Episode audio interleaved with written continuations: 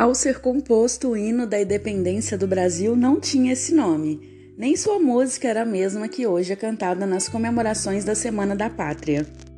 O hino que homenageia nossa separação de Portugal tem uma história interessante que vale a pena ser conhecida. Quem compôs foi o fluminense Evaristo Ferreira da Veiga e Barros, que nasceu em 1799 e faleceu em 1837, que era livreiro, jornalista, político e poeta. Com a fundação da Academia Brasileira de Letras em 1897, Evaristo da Veiga tornou-se o patrono da sua cadeira de número 10.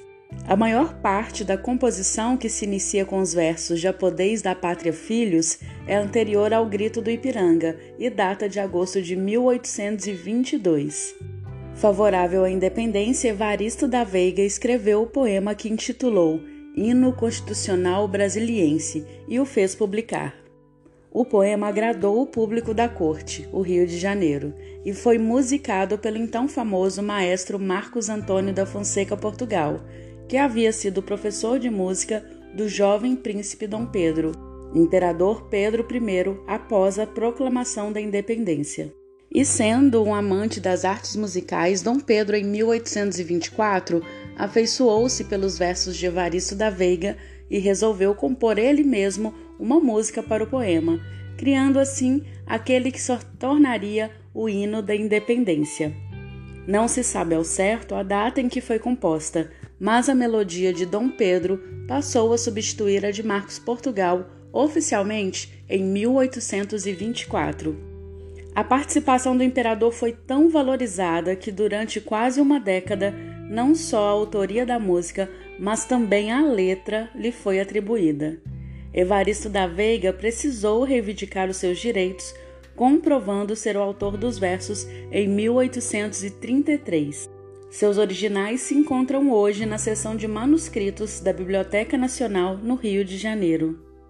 Com a abdicação de Dom Pedro I à regência, o segundo reinaldo e principalmente a proclamação da República, o hino da independência foi sendo gradativamente deixado de lado. Somente em 1922, quando do centenário da independência, ele voltou a ser executado. No entanto, na ocasião, a música de Dom Pedro foi posta de lado, sendo substituída pela melodia do maestro Portugal. E foi durante a era Vargas, de 1930 a 1945, que Gustavo Capanema, então ministro da Educação e da Saúde, nomeou uma comissão para estabelecer definitivamente os hinos brasileiros de acordo com seus originais. Essa comissão, integrada, entre outros, pelo maestro Heitor Villa-Lobos, houve por bem restabelecer como melodia oficial aquela composta por Dom Pedro I.